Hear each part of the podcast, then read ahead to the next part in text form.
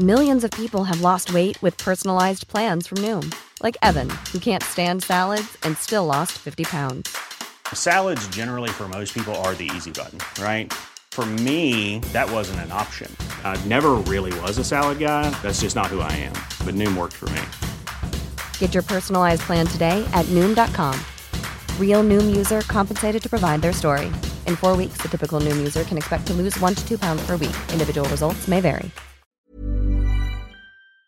Tengo la línea telefónica a Víctor Fuentes, senador por el Partido Acción Nacional, a quien le agradezco estos minutos de comunicación con el Heraldo Radio. Víctor Fuentes, bienvenido, senador.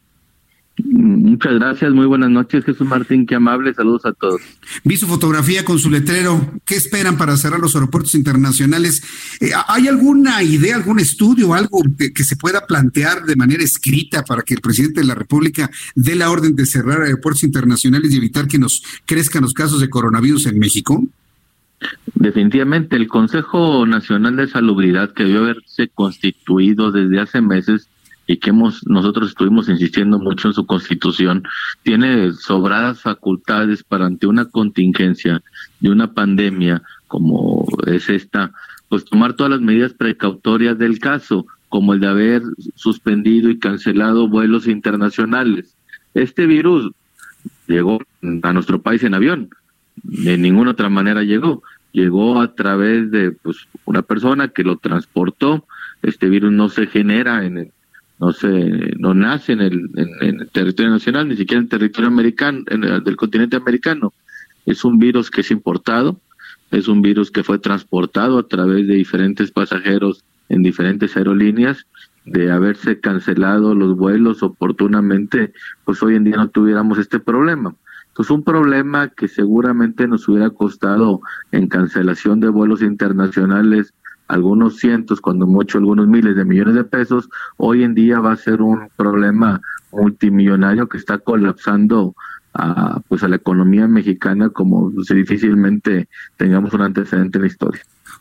¿Cómo convencer a la autoridad federal? ¿Cómo convencer a la Secretaría de Salud, al propio presidente de la República, que si no se toman medidas de esta naturaleza como las que usted está solicitando con base en toda esta información, eh, ¿cómo convencerlos? Porque ellos consideran que no es necesario. ¿Cómo lo va a hacer la oposición? No, pues lamentablemente cuando no hay apertura, cuando no hay oídos sensatos, responsables, suficientes, cuando hay necedad, cuando hay cerrazón, cuando no existe la validez que se le dé a los argumentos, pues la interlocución se vuelve muy complicada.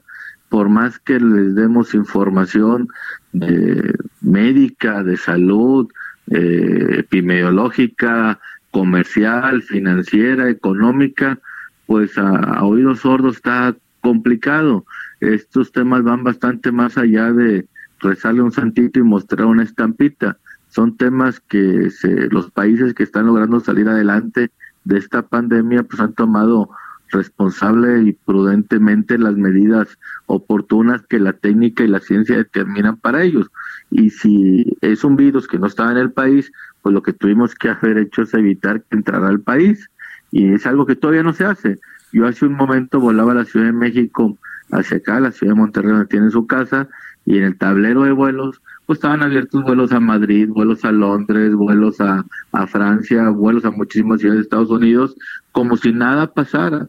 Y en ese pasillo, la terminal A la terminal 1, pues ahí convergen los pasajeros de todos los vuelos. El pequeño filtro sanitario está ya hasta el área de migración y consiste en tomarte la temperatura y ponerte gel antibacterial, no en un proceso sanitario adecuado en el cual se dejen cuarentena quienes lleguen de otros países y no se liberen mientras pasen todos los exámenes que garanticen que no vienen contagiados. Estamos en una situación los ciudadanos de indefensión ante un gobierno ineficiente, ante un gobierno pues que va a pasar la historia como un gobierno despensero, que son muy buenos y qué bueno para apoyar a quienes menos tienen y mucha falta hacía, pero gobernar un país bastante va bastante más allá.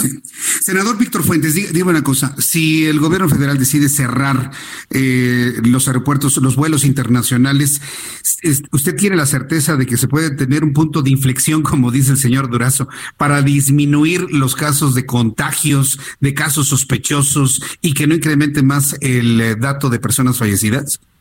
Pues definitivamente más del 80% de las personas que se les ha detectado el contagio provienen del extranjero y el otro 20% que ya son personas que se han infectado en territorio nacional, pues estuvieron en contacto con una de estas personas.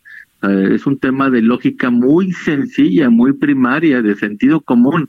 Entonces, lamentablemente, cuando ni siquiera estos procesos de juicios elementales y primarios caben en la cabeza de un gobernante y menos de un presidente, pues poco tenemos por hacer y la verdad que es un sentimiento de impotencia muy grande el que se experimenta cuando quien gobierna no tiene la capacidad de procesar pues estos elementos lógicos y de sentido común más básicos, ¿verdad?